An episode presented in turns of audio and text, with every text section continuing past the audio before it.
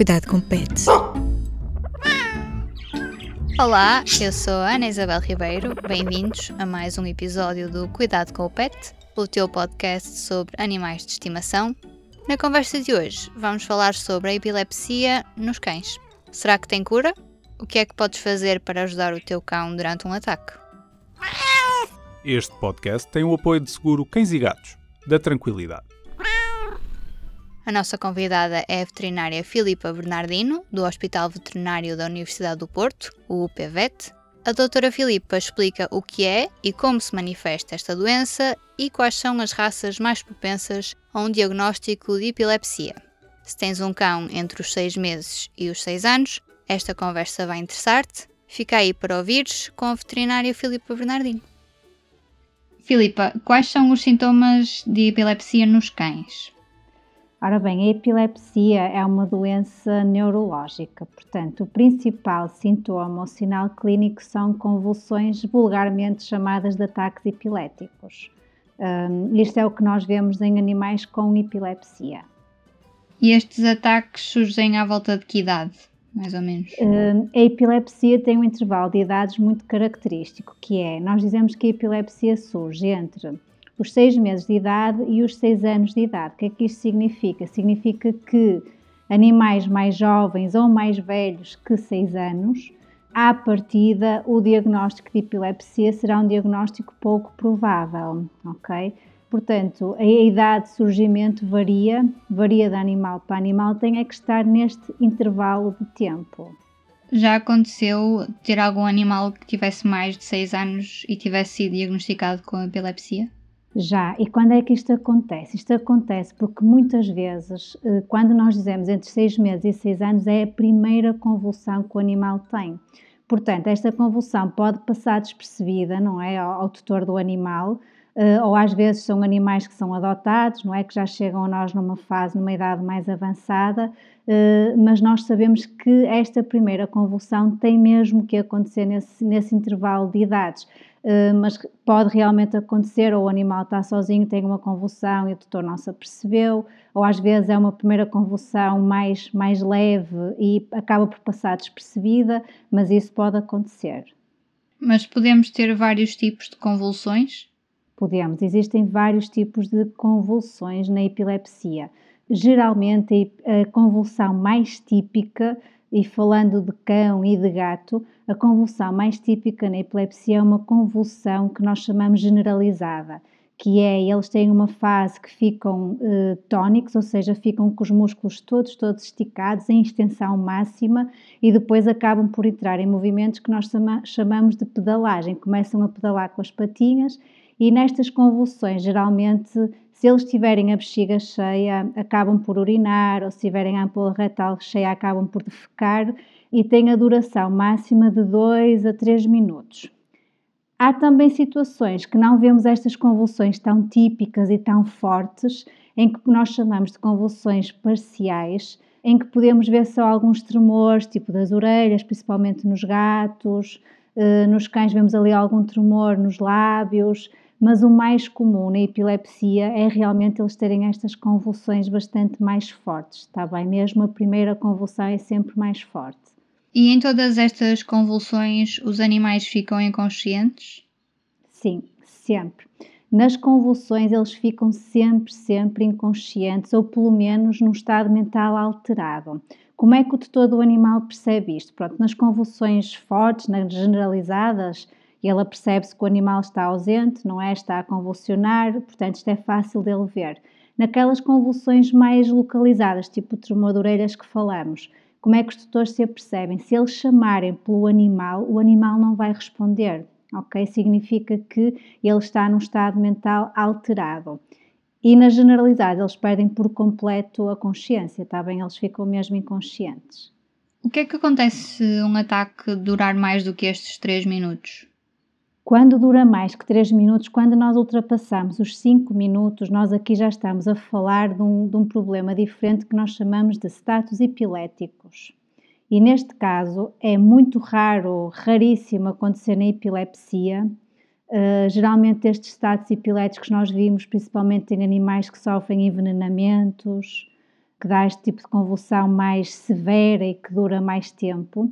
E geralmente nestes estados epiléticos com duração superior a 5 minutos é uma emergência médica mesmo. Os animais podem mesmo morrer um, nestas convulsões porque o, o, organismo não para, não é? Não está a ter tempo de recuperar entre convulsão. Geralmente numa convulsão de, por epilepsia, no máximo até 3 minutos, para os tutores dos animais parece sempre muito mais que 3 minutos porque eles ficam em pânico mas se eles tiverem, conseguirem cronometrar, vão-se aperceber que no máximo são os 3 minutos, eh, geralmente eles não têm risco de vida associado. Eh, essa, pronto, no fundo é uma, uma vantagem entre aspas, não é? Mas muito raramente acontece morte durante uma convulsão no animal com epilepsia.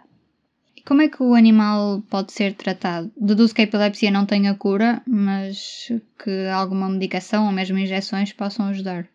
A epilepsia é uma doença crónica, portanto, nós sabemos que a causa da epilepsia uh, existem algumas raças, três raças, que já, nós já sabemos que é uma causa genética, ou seja, já foi descoberto o gene que causa a epilepsia.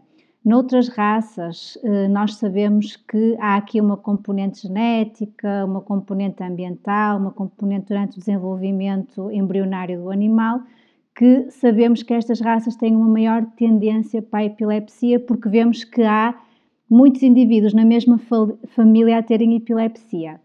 Uh, e depois há, outros, há outras situações em que realmente não é aqui uma causa genética reconhecida que nós dizemos que não sabemos a causa, então chamamos de epilepsia idiopática.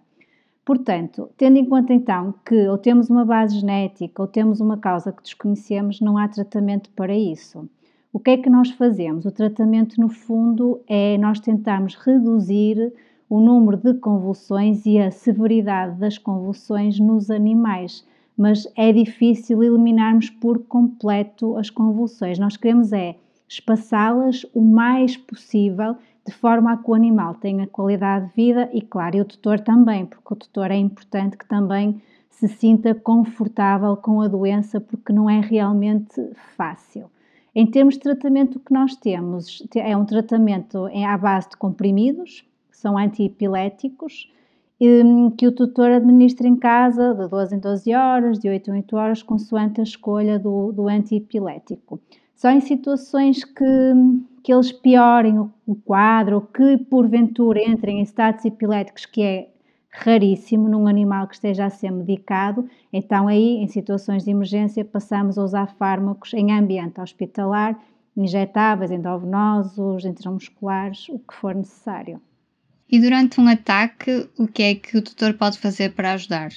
O que os tutores têm a fazer é, primeiro, manterem-se calmos, está bem que é a grande dificuldade dos tutores, e assegurarem-se que o animal ao cair não se vai magoar, ou seja, protegerem o animal de escadas, se houver algum objeto de vidro, alguma mesa, alguma mesa de apoio, afastarem tudo isso do animal, pegarem em cobertores e tentarem colocar, segurar no fundo o animal para ele não se magoar, mas com cobertores à volta do animal e de resto eles não, há, não têm muito mais a fazer durante a convulsão. Se tiverem duas pessoas a assistir à convulsão, é muito importante, e isto é o que os tutores às vezes na primeira convulsão não conseguem fazer, que um deles filme, filme a convulsão, filme o ataque, que é para mostrar ao médico veterinário, porque há muitas situações clínicas que às vezes nos parecem ataques, mas não são. Portanto, para nós médicos termos esse vídeo caseiro para vermos se realmente foi uma convulsão ou não. E é mesmo importante, o mais importante é assegurar que o animal não se magoa durante a convulsão. E mesmo quando ele sai da convulsão, ele vai ter ali um período de desorientação. Uh, e nesse período também é importante que os tutores estejam atentos uh, e que evitem que o animal deixe escadas, que vá para sítios perigosos, que saia à rua desorientado, porque aí podem acontecer acidentes sem, sem necessidade. Há pouco a Filipa falava das três raças que costumam ter ataques epiléticos. No caso dos cães, que raças é que podem estar mais propensas a ter epilepsia? Então é assim, há três raças cujo gene já foi, hum, já foi detectado, que é o Romagnolo, que é um cão que nós geralmente não temos aqui em Portugal, é sim um caniche mais gigante, bonito, uh, o pastor belga e o Borbel, que é tipo um dog de Bordeus, mais ou menos. As outras raças que nós sabemos e que mais comumente vimos até em Portugal é o pastor alemão, o labrador, o Staffordshire Bull Terrier, o Border Collie, o pastor australiano, pronto, entre outras. Estas são geralmente as que nós vemos mais e vemos mais aqui na prática clínica. Os rafeiros também podem ter epilepsia? Podem. Infelizmente podem, apesar de já vi muitos rafeirinhos de raça indeterminada com, com epilepsia, lá está. Aqui é que nós realmente não temos um estudo de família, não é de pedigree, para percebermos se há aqui, porque não existe, não é nos rafeirinhos, daí que nós também temos que dizer que é uma epilepsia de origem idiopática, está bem? E tem, infelizmente já tive bastantes pacientes de raça indeterminada com, com epilepsia. Mas são mais os pacientes sem raça que têm epilepsia ou os cães de raça? São mais os cães de raça. Ou seja, aqui na epilepsia mantém-se a tendência de. Uh, nós já sabemos que as raças, não é? Nós, as raças são criadas de acordo com as suas características físicas, ou seja, os estereótipos de beleza para a raça. E durante muitos anos a beleza esteve acima de qualquer problema de saúde que estes animais pudessem ter. Daí que seja normal nós nas raças vermos muito maior um número muito mais elevado de doenças do que nos animais de raça indeterminada, porque eles foram selecionados e nunca se teve em conta uh, toda a parte, vá, genética, por assim dizer. E no caso dos gatos, tipos de gatos é que podem desenvolver mais epilepsia? Nos gatos ainda não há estudos feitos ou não há estudos realizados de, em termos de raça. Portanto, nos raças nós não sabemos um, realmente quais são as raças com maior predisposição para. Para fecharmos aqui a nossa conversa, existe algum número normal, digamos assim, de ataques por mês que um animal possa ter ou varia? Varia muito. É imprevisível. Nós sabemos que por exemplo, o labrador, o pastor belga, são animais que têm o que nós chamamos uma epilepsia uh, suave. O que é que isto significa? Significa que são animais que têm convulsões muito espaçadas, tipo uma convulsão por ano, duas convulsões por ano. E há outros animais, como outras raças, como os border collies, os pastores australianos, que têm o que nós chamamos uma epilepsia moderada a severa. Significa que nestes animais é muito mais difícil controlar o número de convulsões que eles têm e é frequente eles terem uma convulsão por semana, uma de duas em duas semanas, uh, às vezes várias por semana, mesmo medicados, portanto uh, é, é, difícil prever.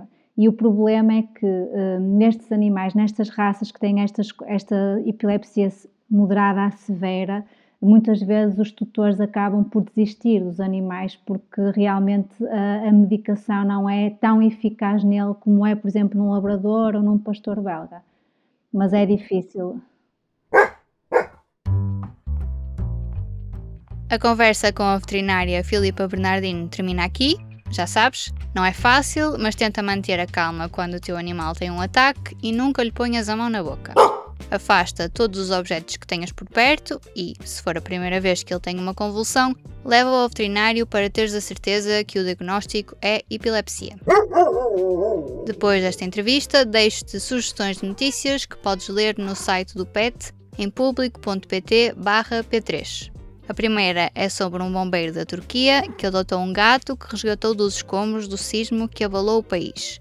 O felino, que recebeu o nome de Encase, que em português significa escombros, ficou preso 10 dias e, depois de ter sido salvo, recusou-se a deixar o bombeiro. Esta semana, no site do PET, temos ainda uma fotogaleria sobre os animais na Ucrânia que foram abandonados pelos donos e que agora dependem dos voluntários de uma organização para sobreviver. Todos os dias, a Territória Dobra alimenta 924 cães e mais de mil gatos na região de Donetsk, no leste da Ucrânia. Para fechar, conhece a história da atriz Margarida Moreira e da cadela Zoya, um pequeno furacão com uma personalidade rebelde. O podcast Cuidado com o Pet fica por aqui, já sabes. Para sugestões de temas, o e-mail é isabel.ribeiro.público.pt. Este episódio foi produzido com a ajuda da Aline Flor e da Ana Zayara. Eu sou a Ana Isabel Ribeiro, regressamos na próxima sexta-feira. Até lá!